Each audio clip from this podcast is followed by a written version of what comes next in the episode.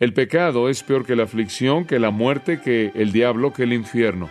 La aflicción no trae tanto sufrimiento, la muerte no es tan mortal, el diablo no es tan diabólico, el infierno no es tan infernal como lo es el pecado.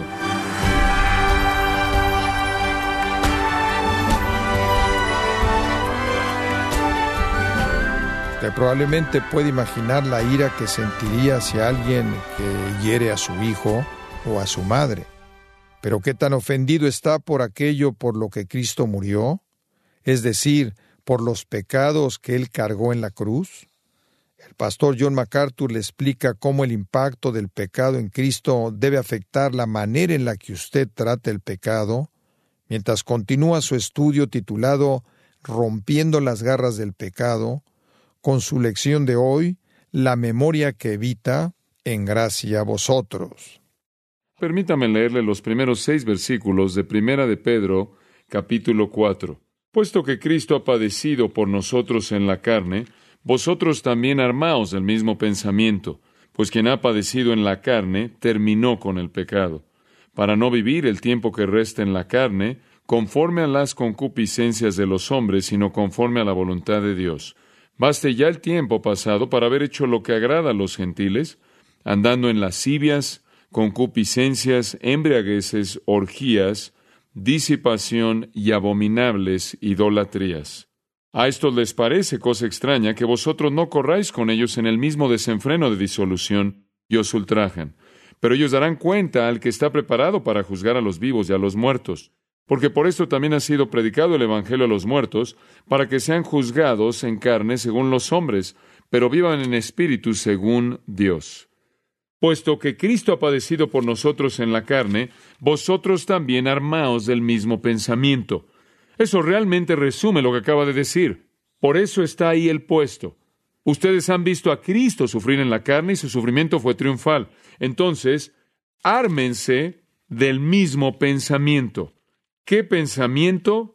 Estar dispuestos a sufrir en la carne sabiendo que produce potencialmente el triunfo más grande. Esa es una declaración maravillosa y esa es la aplicación de todo lo que hemos visto antes. Es mejor sufrir por Cristo que sufrir con el mundo. Es mejor porque nuestro sufrimiento por causa de la justicia, cuando sufrimos por hacer lo que está bien, cuando sufrimos injustamente, cuando somos perseguidos y tratados de manera injusta y no amable, es ese mismo sufrimiento el que puede producir nuestro mayor triunfo espiritual. Entonces, debemos armarnos del mismo pensamiento.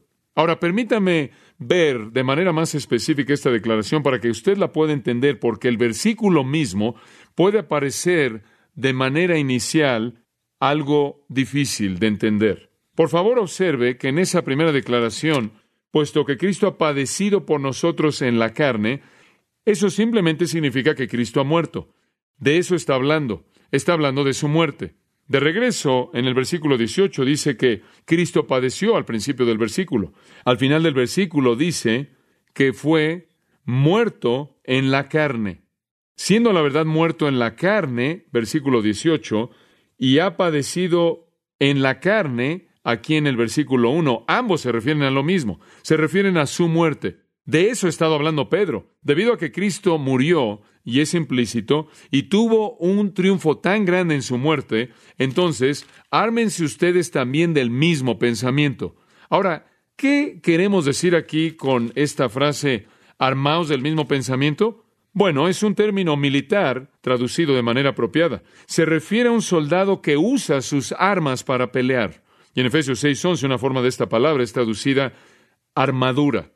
Colóquense su armadura, tomen sus armas. ¿Para qué? Para una batalla. Su vida va a ser una batalla y necesita estar armado con esta arma definitiva. ¿Cuál es? Ármense ustedes también con el mismo enoía en el griego. ¿Qué significa eso? La misma mente, misma idea, mismo principio, mismo pensamiento. ¿Qué quieres decir con eso? Escuche con atención ármese con el mismo reconocimiento, la misma idea y el mismo principio que fue manifiesto en el sufrimiento de Cristo. ¿Y qué es eso? El principio que inclusive en la muerte puedo, ¿qué? Triunfar. Esa es la idea. En otras palabras, esté dispuesto, escuche cuidadosamente, esté dispuesto a morir. Ármese con ese gran pensamiento. Eso es exactamente lo que yo creo que Pedro está diciendo aquí. Es una declaración muy simple. Cristo murió y ustedes necesitan armarse a sí mismos con esa misma idea de que ustedes también estén dispuestos a morir porque ustedes entienden que en morir hay triunfo. Ahora, usted tiene una alternativa si es perseguido y amenaza en su vida y usted simplemente puede doblar la rodilla, simplemente puede negar a Cristo, simplemente puede salirse, simplemente puede aventar la toalla. Pero esa no es una opción, ¿o sí? Entonces, lo que él está diciendo aquí es esto. Miren, tal como Jesús lo dijo en Juan 16, va a pasar en muchas de sus vidas. Algunos de ustedes van a ser perseguidos, algunos de ustedes van a ser matados, algunos de ustedes van a ser mártires.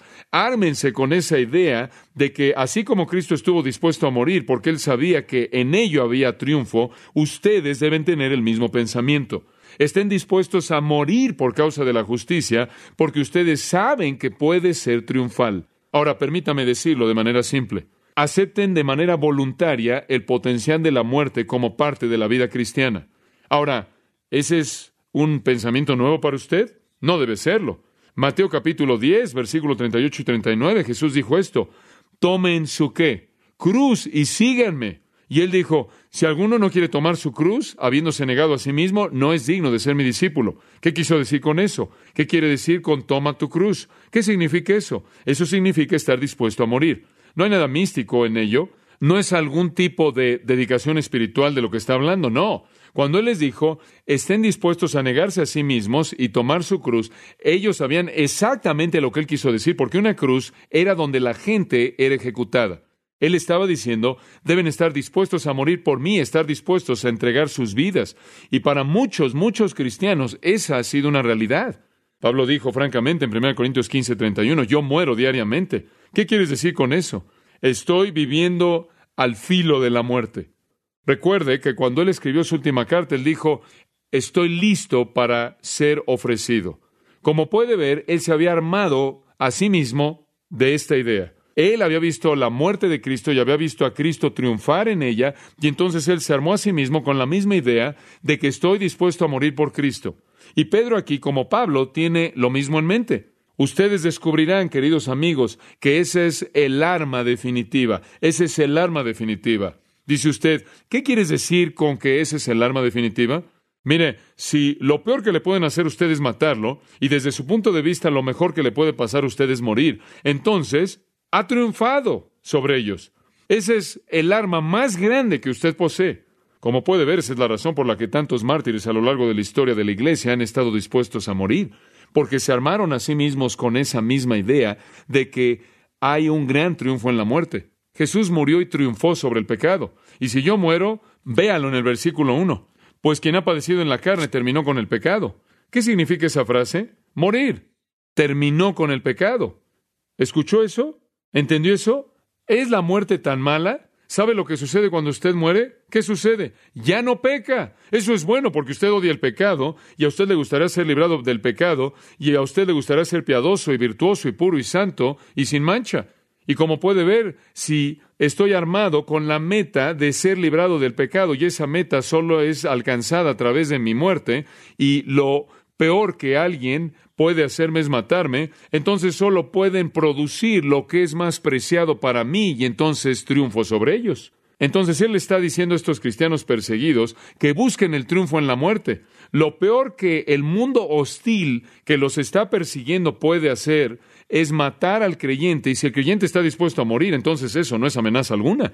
Usted lee a lo largo del libro de los mártires de Fox, o usted lee la historia de Juan y Betty Stam, o usted lee la historia de los misioneros en Ecuador, o inclusive de misioneros más contemporáneos, quienes realmente fueron matados por la causa de Cristo, o personas en tierras comunistas o tierras paganas, cuyas vidas fueron quitadas debido a su fe en Cristo, y usted se pregunta, ¿cómo es posible que pudieron tolerar eso? Y la respuesta es porque ellos vieron la muerte como triunfo porque ellos se habían armado a sí mismos con esa idea, porque sabían que en esa muerte ellos dejaban de pecar. Y entonces la muerte tiene cierta dulzura en ella, ¿no es cierto?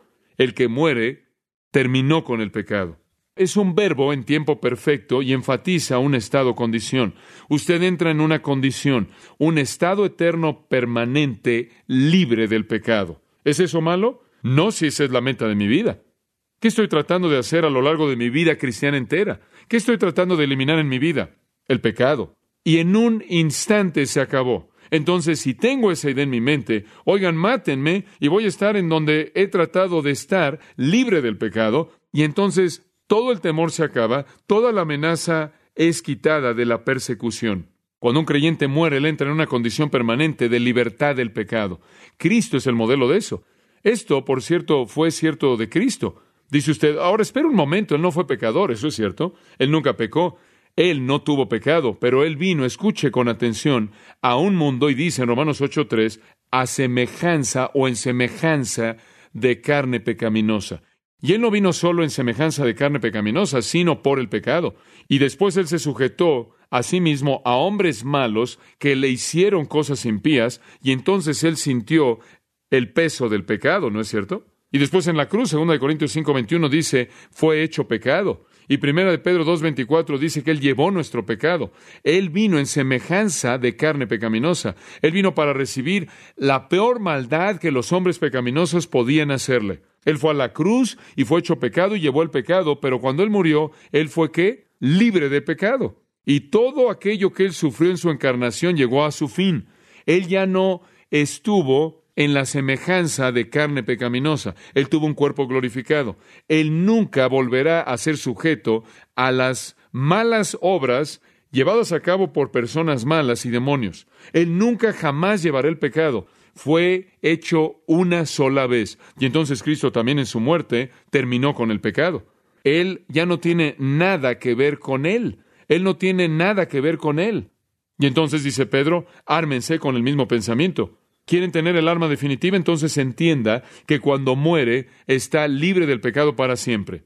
Ahora, solo un necio vería eso y diría, no, yo prefiero tener lo que tengo. Espera un momento, es imposible. Pero, amados, el terminar con el pecado, el cesar de pecar, está relacionado con la muerte de la carne.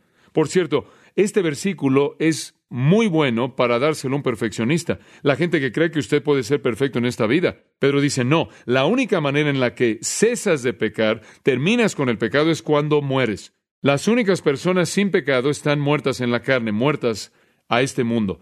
Cualquiera de los que están vivos en este mundo tienen pecado en su vida. Entonces Cristo, mediante su muerte, fue liberado de los poderes pecaminosos bajo los cuales él de manera voluntaria se colocó a sí mismo, identificándose con el hombre en la encarnación y al llevar el pecado del hombre en la crucifixión. Y supongo que eso estaba en su mente cuando dice en Hebreos que él soportó la cruz por el gozo que fue puesto delante de él. ¿Y cuál fue el gozo? ¿Cuál fue ese gozo? El ser liberado para siempre del pecado. Y nosotros también podemos ver hacia adelante a la muerte porque nos libera del pecado. Simplemente para enfatizar ese pensamiento un poco más y que quede más firme en su mente, escuche lo que dice Romanos 7:5. Entonces, mientras que estábamos en la carne, las pasiones pecaminosas que fueron incitadas por la ley estaban operando en los miembros de nuestro cuerpo. Mientras que usted esté en la carne, las pasiones pecaminosas están operando.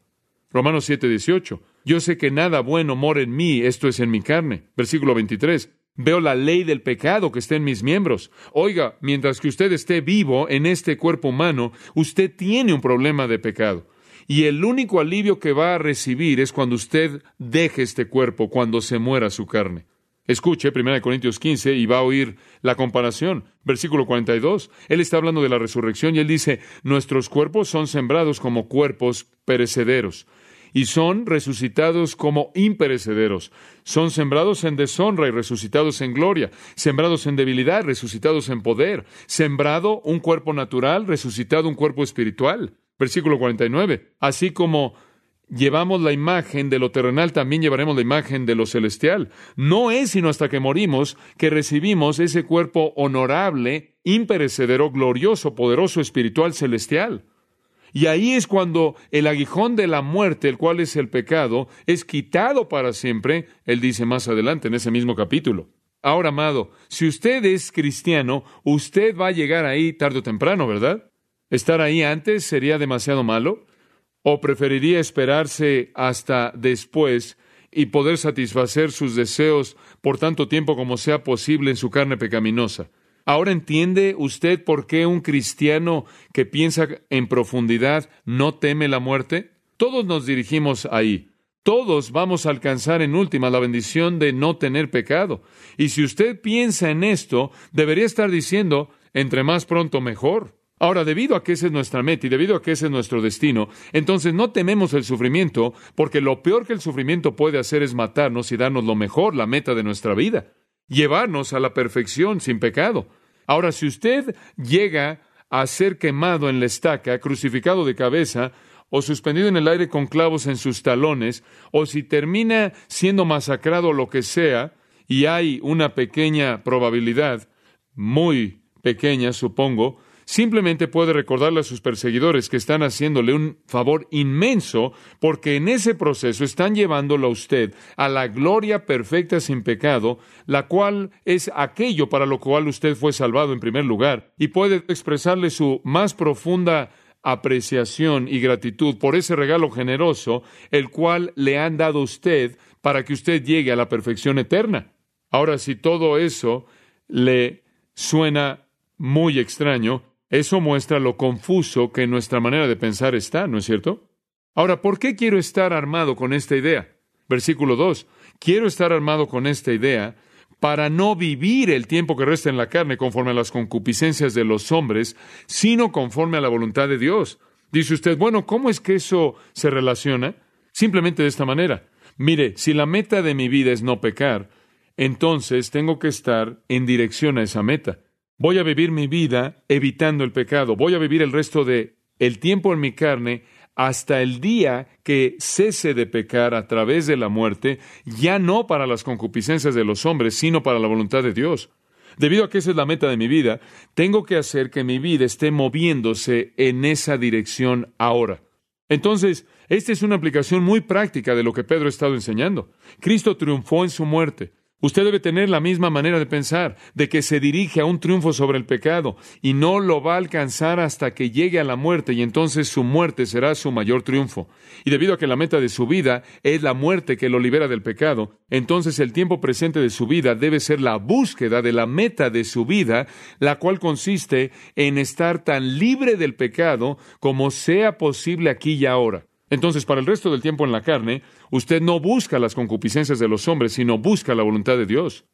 Pedro entonces nos está llamando a evitar el pecado y a no vivir ya impulsado por nuestro deseo maligno arraigado en nuestra carne. Y si usted quiere un buen retrato de eso, solo necesita recordar la carta de Pablo a la iglesia en Éfeso, en donde dice en el capítulo 2, describiendo a los no regenerados, vosotros estabais muertos en vuestros delitos y pecados, en los cuales anduvisteis en otro tiempo, siguiendo la corriente de este mundo, conforme al príncipe de la potestad del aire, el espíritu que ahora opera en los hijos de desobediencia, entre los cuales también todos nosotros vivimos en los deseos de nuestra carne, haciendo la voluntad de la carne y de los pensamientos.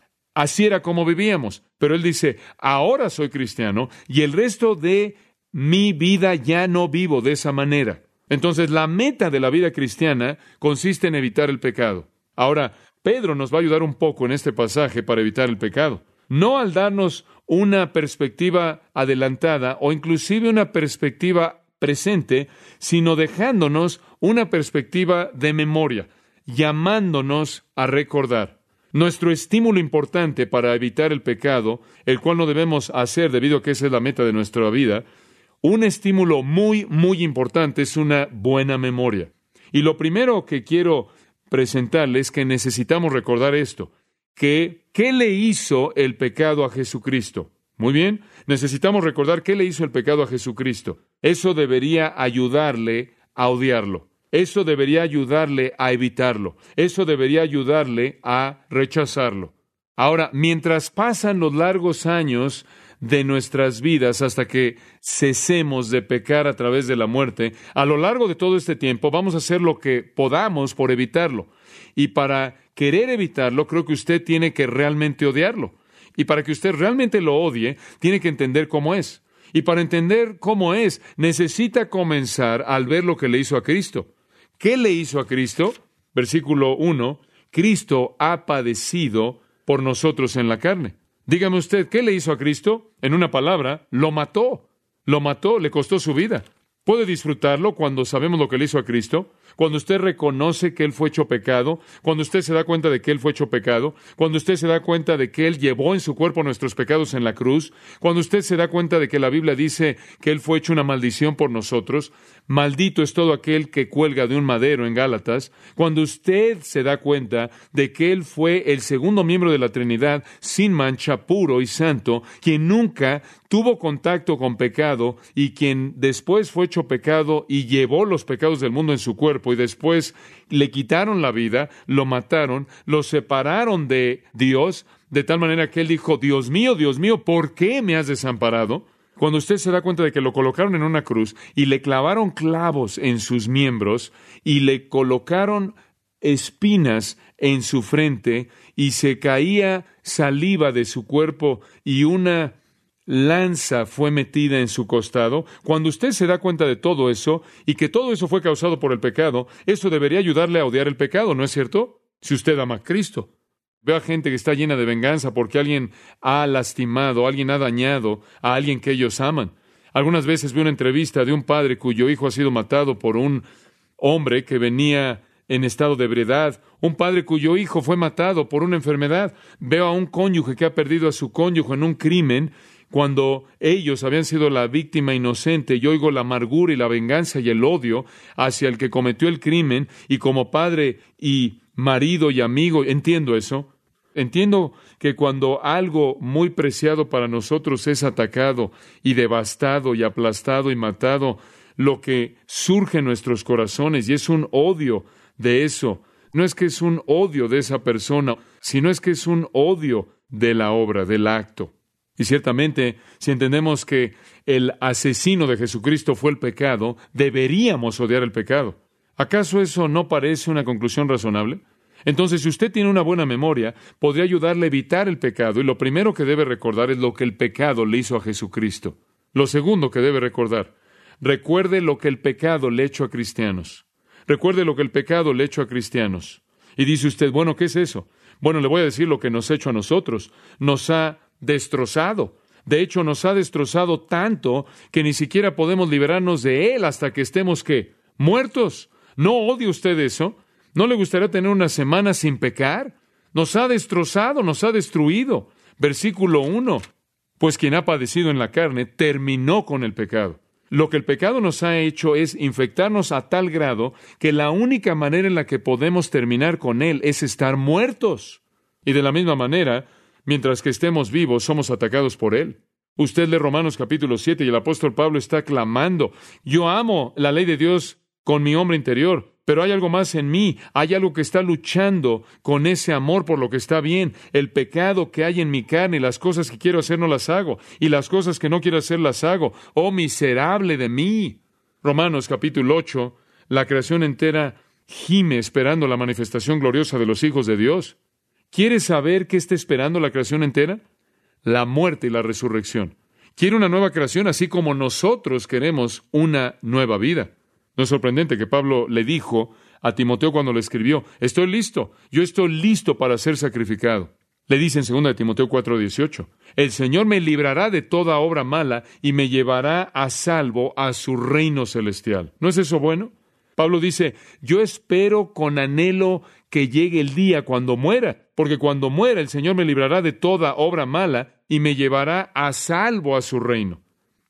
Tito 2.14 dice que Él se entregó a sí mismo por nosotros a fin de redimirnos de toda obra impía y purificar para sí mismo un pueblo suyo.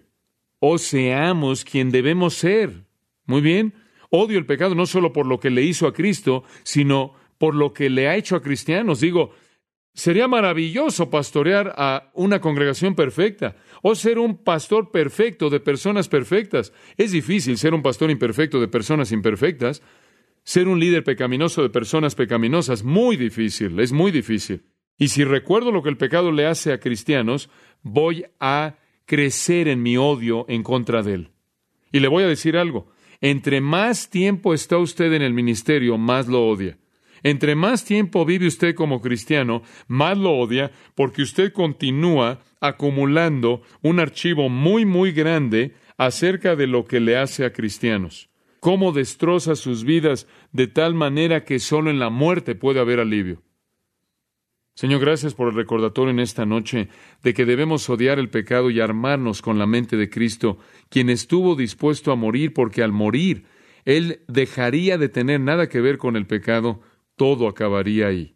Señor, cuando vemos lo que el pecado le hizo a Él, cuando vemos lo que le hace a cristianos, a nosotros, que lo odiemos, que lo odiemos lo suficiente como para armarnos con la misma idea de que estamos dispuestos a morir porque morir es ser liberados del pecado para siempre. Oh gozo y bendición inimaginables. Padre, te damos gracias por la gracia de que nos llegues a conceder un regalo hacia nosotros, el ser liberados para siempre del pecado. Pensar que la alternativa es pensar de un infierno eterno, el cual es la presencia eterna del pecado y solo pecado. Oh, qué pensamiento tan terrible, es inconcebible. Gracias por la gracia que nos ha concedido la promesa de una eternidad en donde el pecado ha cesado para siempre. Te damos gracias en el nombre de nuestro Señor. Amén.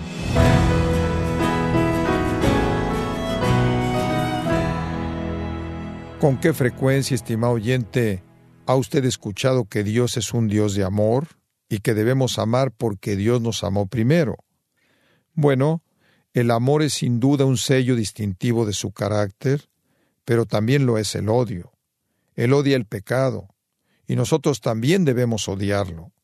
Es el mensaje con el cual el pastor John MacArthur nos ha dejado hoy, mientras continuaba con su práctico estudio titulado Rompiendo las garras del pecado, aquí en gracia a vosotros. Y recuerde que tenemos a su disposición el comentario MacArthur del Nuevo Testamento del libro de Romanos y que puede adquirirlo en su librería cristiana o aquí en gracia.org. Estimado oyente, recuerde que puede acceder a todos los mensajes de esta serie completamente gratis a través de nuestra página gracia.org o si lo desea, puede también adquirirlos para compartirlos con sus familiares y amigos. Si tiene alguna pregunta o desea conocer más de nuestro ministerio, como son todos los libros del pastor John MacArthur en español o los sermones en CD que también usted puede adquirir, escríbanos y por favor mencione la estación de radio por medio de la cual usted nos escucha en gracia a vosotros. Es importante conocer no solo el país y ciudad de donde usted nos escucha, sino también la radio. Para quienes contactan nuestro ministerio por primera vez, pueden solicitar una copia del mensaje de promoción sin costo alguno, un mensaje por oyente únicamente.